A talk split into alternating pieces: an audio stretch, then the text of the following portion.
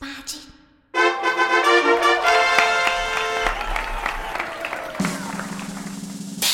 嘿嘿哈哈，十八般武艺，扎背当忙，九弯十八拐。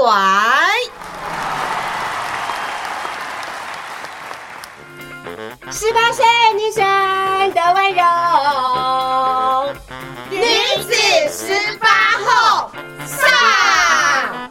十八岁以后，哪怕惊涛骇浪，都能海阔天空。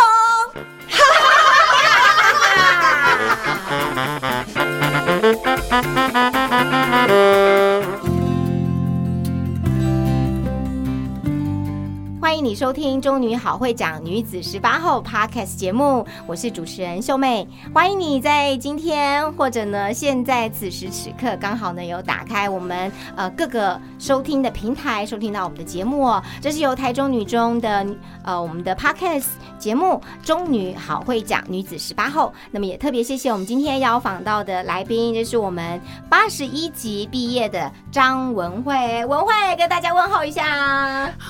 这个秀妹学姐好，还有各位听众大家好，是我是八十一级毕业的张文慧。耶文慧呢，这个她的学经历是超丰富的哈。目前呢是屏东大学这个硬化系的专任教授。我听到这个化学啦、数学啦、生物啦，我就是一个头两个大的哈。那他是这个是她的专业哈。那呃，刚刚其实我问过文慧，就是。诶，他在念书的时候呢，最喜欢的这个科目，我会说他最喜欢的呢是这个生物哈。为什么？我觉得现在，当然，我觉得过去的这十几年，其实生物科技这个发达迅速。可是，在更早以前，好像要念生物，呃，真的你真的会很喜欢，或者是说是有这个环境，好让你就是发现到，哎，自己很喜欢生物这这个这个科别，是有这样的一个背景吗？呃，会喜欢生物，就是我想是从小的生活背景，对，就是我小时候是住在乡下，嗯住在外婆家的，对，所以我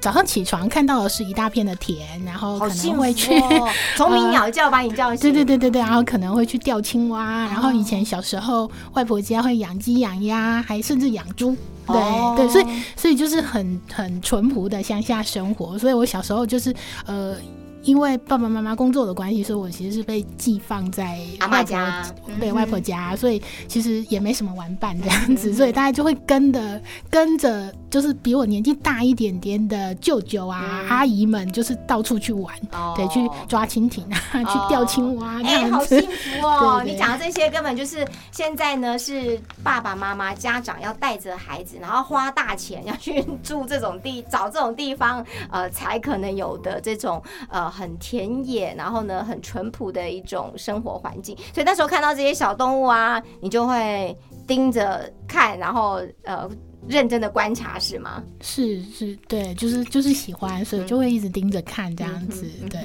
哎，那呃，虽然是在很淳朴的环境，但是呢，进到中女中之后，有没有发现这个呃，好像因为大家都是来自各个国中的这个厉害的同学，所以你的高中生活是怎么样的？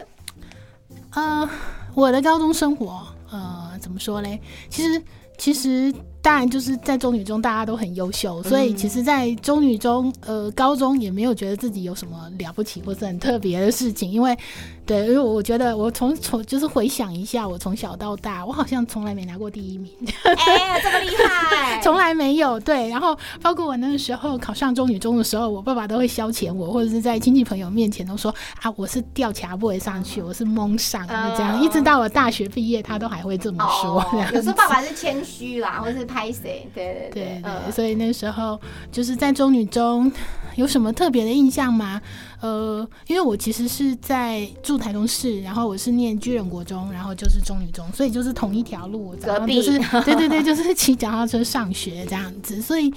呃，我觉得那一段时间就是好像你的任务就是念书、念书、念书，然后考上一个好学校。所以我觉得就是国中、高中的生活大概就是很简单，就念书，对，就是去图书馆，单然后或者是说、呃去补习，虽然好像那个效果也不是很好，因为在学校很累。然后还有就是高中生活，让我到现在还会呃就是回想起来还是觉得呃很开心的一段时间是参加一队的时间哦，哇，当时的这个一队呢，可是我们啊、这个中女中的这个招牌哦，对不对？而且真的就是要这个天之娇女，那要长的高度要够啦，至少呢各方面条件都要还不错这样子。但是刚刚文慧跟我很谦虚说，没有，我是第三区队啊，哎，不好意思哦，我们这些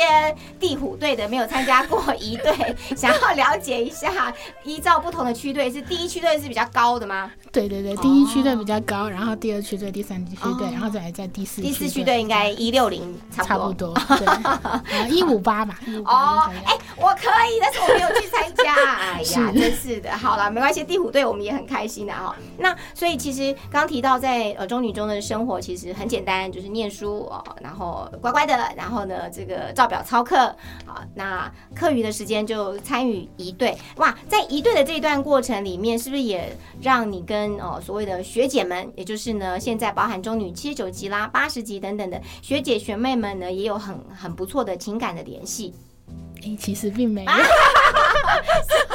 真的不没有。不是听说，不是听说一对这个学姐妹的这个传承还蛮蛮厉害的吗？对，可是可能呃，我觉得可能我们并不是属于干部那一群的，对，那就是，可是一队它是一个 team，嘛对对，所以就是就是大家就是做好自己的事情。那我所以我觉得，其实，在一队的训练让我，比如说学会了，比如说服从，还有就是就是大家要合作这样子，对对对对，我觉得大概就是对一队的情感是在这边。那对，虽然说好像一队应该有那种传承或什么，可是我觉得，呃，我应该是在百年校庆之后再重回中影的。哦，是是 是，对，就是当然那时候也因为我去美国的时的哦时间重叠所以其实我没有参加百年校庆的演出。对，可是就会觉得那是一个家，对，嗯想要回去看看，然后想要看大家在很很风光的上场。OK，哇，太棒了！那呃，刚刚有提到了，就是说呃，因为自己很喜欢生物，那在中女的这个生活，所以呃后来呃念书，然后呢就从事了这个、教育的这个教学的这个现场哈。那呃主要教学的科目有这个普通生物，还有生物化学、免疫学。哎，这个感觉上呢，跟生物啦、跟化学啊，就是连接的紧密度很高了，对不对？所以你觉得你有学以致用吗？嗯、我有学以致用吗？诶，也许应该算有吧。可是我觉得在现代的环境跟我们以前念书的环境其实又不太一样了。我们以前可能没有什么网络啊，嗯或者是甚至要看 paper 都要到图书馆去把那个厚厚的纸本，找出对对对对对，所以所以其实我觉得学习的生态也跟我们当年是不一样的。对，所以我我我觉得应该还是有算学以致用嘛，因为毕竟是在学校。可是可是我更想做的事情是把我会的东西，然后转换成比较简单易懂的，然后不只是在学校里面，不止在大学里面，我甚至想要呃，就是这几年我其实也一直往下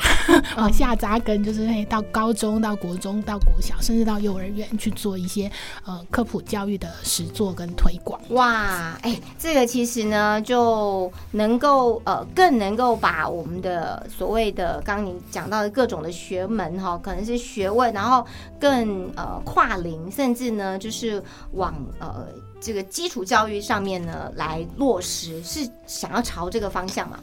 对，因为我觉得，嗯，科学其实还蛮重要的，可是。也许包括我觉得在自己学习的过程里面，可能就会觉得很多东西你就是一直要死背，可能就不是这么好玩。对，虽然生物我还是觉得它很好玩，因为它会动。嗯对，那所以所以其实我现在的想法就会觉得说，哎，那反正我也升教授了，那那我想要做一些呃，对我来说是我觉得它是有意义的事情，例如说呃，像好会讲的宗旨一样，我们希望能够培育种子。那因为我学的是 science 是科学，所以我会想要呃，就是从小孩子。他们好奇心，还有就是呃，对什么事情都会有兴趣，嗯这样子的一个呃方向，然后去推动，让他们喜欢科学，嗯嗯，哦，不要觉得这些东西只能用背的，或者是很无聊、很无趣这样子。是，所以呢，科普教教育的这个往下扎根也好，或者是让它更呃简单易懂、更生活化，可能是未来你想要这个对我已经我已经在做了，而且已经做很很多年了。是对，是。那呃。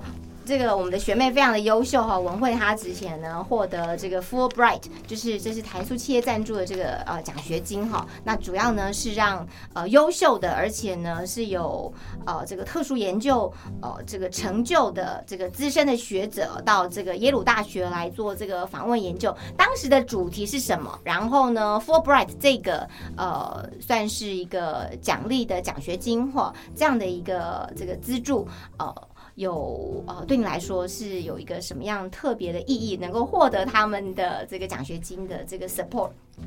好，我想呃，我先讲一下 Fulbright 呃 scholarship 它的一个。背景好了，嗯它的一个缘起就是说，呃，富尔布莱特他其实是美国的参议员。那在二战的阶段的时候，那因为呃美国因为珍珠港事件，所以就加入了二战，然后也因为在美呃在日本丢了原子弹，然后就终终止了二战。可是对美国政府来说，因为参加了第二次世界大战，所以他在全世界各地都有军备、都有武器、都有财产。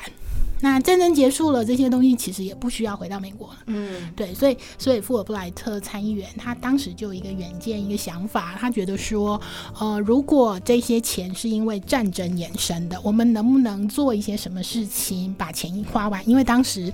东西可以变卖，对，钱就是当地的货币，那时候没有办法像现在换汇，直接可以换回美金回美国。对，所以那时候不然他就要从那里把它搬过来运回来再对对处理。对对对，所以所以当时富尔布莱特参议员他就提出了一个想法，甚至后来这个想法在国务呃在国会立案这样子，就是说呃那我们就想办法把这些钱花掉。那为什么人跟人之间会吵架，或者是国跟国之间会战争？常常就是你不懂我，我不懂你，我们有一些冲突。对，所以他会想说，如果我们可以透过人员的交流，哦，我派美国人。到各地去，去认识他们的国家，认识他们的文化，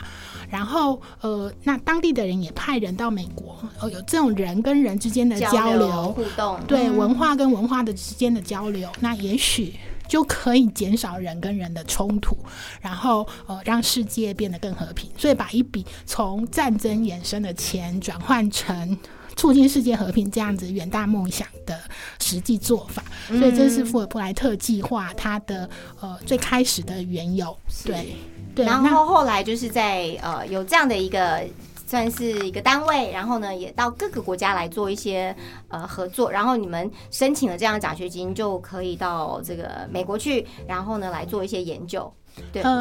对，那呃，就是这个计划，其实在过去可能资助的是，譬如说一些经济呀、政治方面的领域。对，那我我其实是在二零一八年的时候是拿到这个这个计划的。那当时呃，就是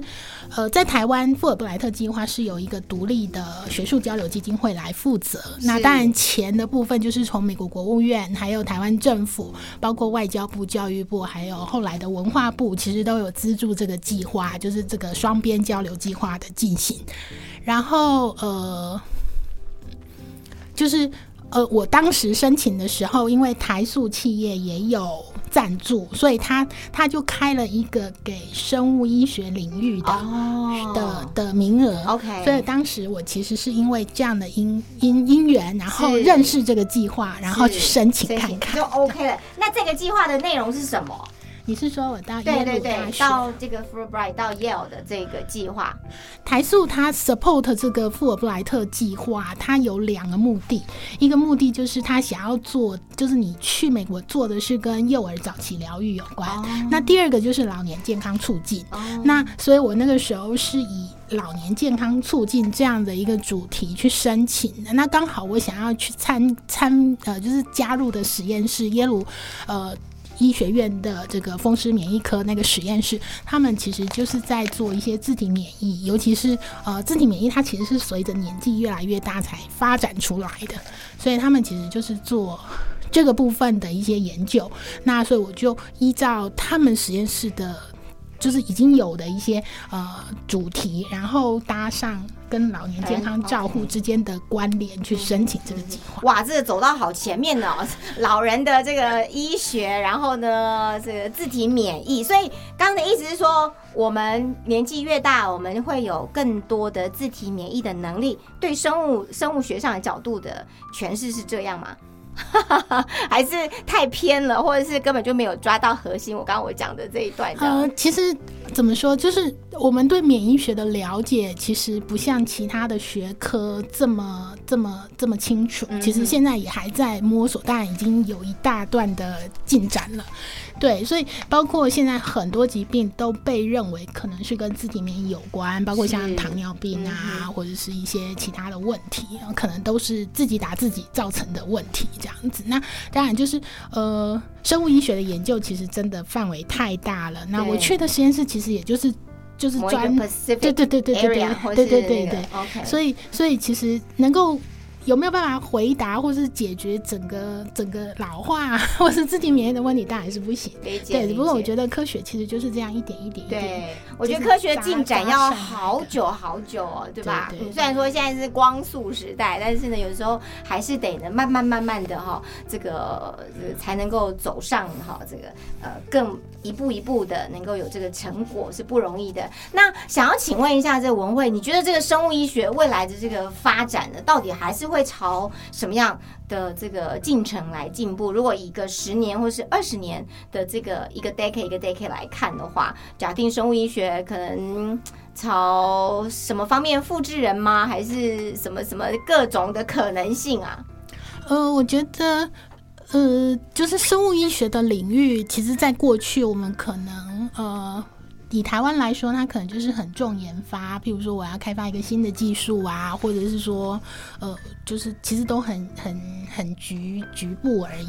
对，那我其实去美国这一年，然后也参加了很多他们就是包括在耶鲁大学里面的一些研讨会，还有他们的就是创新高峰会，这样我有去听。然后我就发现说，其实他们美国在生物医学领域，包括产业，其实都上来了。哦，对他们甚至在那个高峰会可能寄出几百万美金的的一个奖励，然后去鼓励创投，然后鼓励新新兴的产业，生物医学的产业。那我觉得台湾在这一块可能需要。嗯，更多企业的支持或政府更多。对企业，然后政府的支持，然后还有包括就是呃人才培育还是很重要的，哦而且而且因为现在科技的关系，还有包括大数据啊 AI，所以其实我觉得未来在生物医学，如果要建议同学或是建议比较年轻的世代呢，我会觉得说它很重要，因为它可能是未来人都会老，嗯。对对，它它它一定是一个未来的需求，只是说我会觉得在学生的时代可以去培养自己跨领域的能力。你不要只会这个，不要只会生物医学，不要只会分子生物学。你可能诶，如果你会写程式，或者是你对资讯处理、对这些人工智慧也清楚，那也许这种跨领域的结合会更有机会。哦，哇，太重要了。那呃，因为我们的这个中女好会讲女子 Podcast 节目，其实哦，呃，女子十八号不是女版女子 女子十八号 Podcast 节目。那呃，文慧之前也有好几场的演讲，都是去直接去学校跟学生们分享，对不对？那大家有兴趣的主题会是什么？嗯、去各个学校啊，其实我也真的蛮去了蛮多场的。那事实上，原因是因为我在还没加入中女好会讲之前，就都在做这些事情，所以其实我觉得加入了好会，其实对我来说就是找到了一群可以志同道合，然后做这些呃，就是发心。愿意去培育未来各个领域种子的一个一个好事情，嗯这样一个好姻缘，对，嗯所以呃，那当然以我来说，我就会比较想要把我会的，那把它转换成小朋友也觉得好玩的，嗯，对，所以我可能在过去可能就带小朋友自己做防蚊液，从精油、防蚊液哦，对，哦然后然后哎，这好生活化哦，对对，对很生活化的，或者是让他们玩粘土皂，然后呃做粘土变成一个香皂、肥对皂，对对对对对嗯。对，然后然后或者是做扩香石啊，哦。然后甚至之前就是这几年防防疫的关系，所以从一开始大家可能买不到酒精，可是我有，那、我就是带他们做一些防疫的酒酒精也好，或者是防疫的呃这个呃凝胶。对，那就是做一些很生活化的东西，然后让他们觉得哦，原来这些东西也没那么难，然后甚至是觉得好玩，像变魔术这样子，然后他会喜欢上这些。哇，所以呢，从这些孩子们他们对于呃生物或者说对于化学呃的这种呃很很原本可能都觉得哦有点难，或是离生活很遥远，但是其实它就是我们日常所需，而且是可以他们自己也可以做的，所以有点是是半实验，然后呢成品就出来了这样子。对对对，小孩子会觉得很有成就感。是，所以是要从这个方面呢，来在我们的这个、呃、儿童的这种呃科普教育里面呢，来做一个落实哦。那最后呢，想要请呃文慧来告诉大家，就是如果时间回到这个三十年前，当你十八岁还在中女念书的时候，当时的你是是一个什么样的这个心情？然后现在让你给当时的这个十八岁的文慧一些建议的话，你想要跟他说什么呢？呃，我想要跟十八岁的文慧说，呃，你其实真的很棒，你一直都很努力，这样子对对，所以所以就是就是老天爷不会亏待你所以你继续努力吧。所以呢，对。真的走出了一条路这样子。虽然以前在学校应该是安安静静的啦，对不也对？应该也不会，我觉得就是我什么事情都喜欢凑一脚这样子，对对哦对，所以也不会很安静，我是那种什么都想玩的人。OK，那对于现在是十八岁的中女的学妹，想给他们什么建议？我想要给十八岁的小学妹的建议就是，呃，我会希望你们把握当下。嗯，对，就是不管你是在任何领域的学习，你就是把握当下，因为当你准备好了，也许机会就来了。嗯，对对对。所以有时候不要想太多，就是对，就是把你当下该做的事情，每分每秒，然后该念的它、该玩的对对。对对，就把它完成这样子。OK，哇，今天我们呃中女好会讲女子十八后 Podcast 节目呢，然后谢谢我们八十一集的这个张文慧，文慧呢目前对于我们呃中女好会讲的这个演讲平台当中，中呃有任何关于属于科普教育的部分，都可以来去。跟大家分享，对不对？对 OK，也欢迎大家呢到我们的这个中女好会讲的这个平台上面，你只要打入中女好会讲，不过那个会呢是这个呃花卉的会，卉好，就是三个十哈，这个的组成的这个会。那也欢迎你把我们的节目分享给你的亲朋好友，在各个收听平台上面呢，只要打“女子十八后”，也就能够搜寻到我们的节目了。我是秀妹，今天特别谢谢我们的学妹文慧到节目当中跟我们分享化学、生物，其实真的很好玩。科普教育我们要持续来推动，谢谢你，谢谢谢谢。学姐，谢谢大家，下次见，拜拜。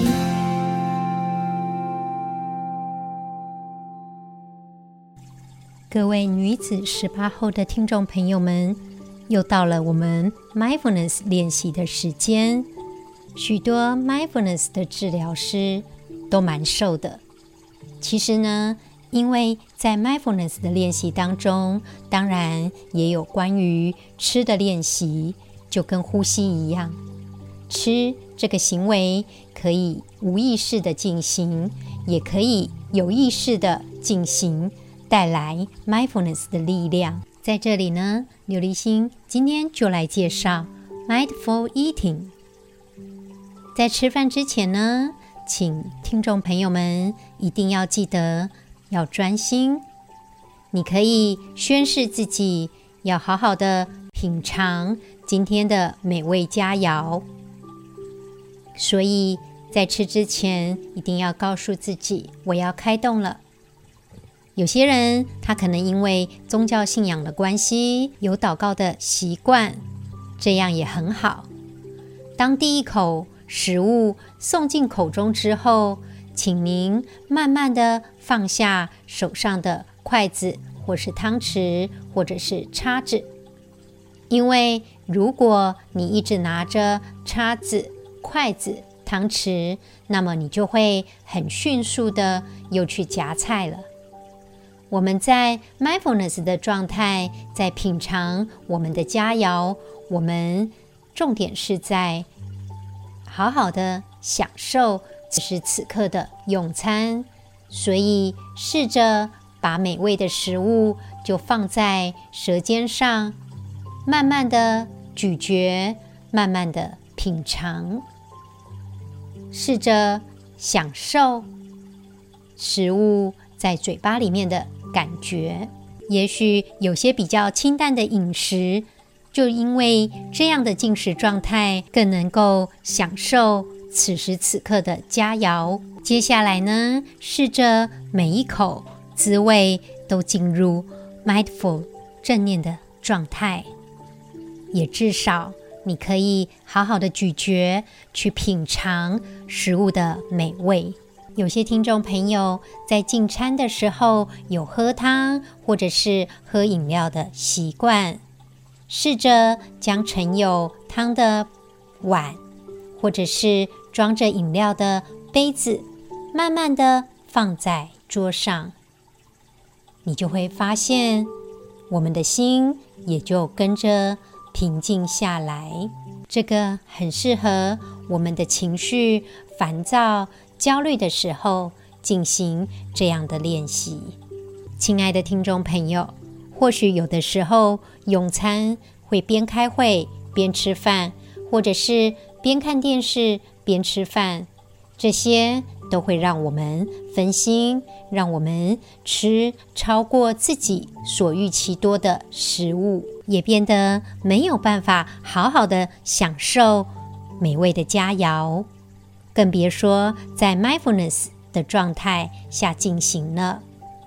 所以，善待自己的第一步就是专心用餐。以上呢，都是 mindful eating 正念用餐的小诀窍。祝福女子十八后的听众朋友都能够拥有美好的 mindful eating 的时光。我们下次再见喽。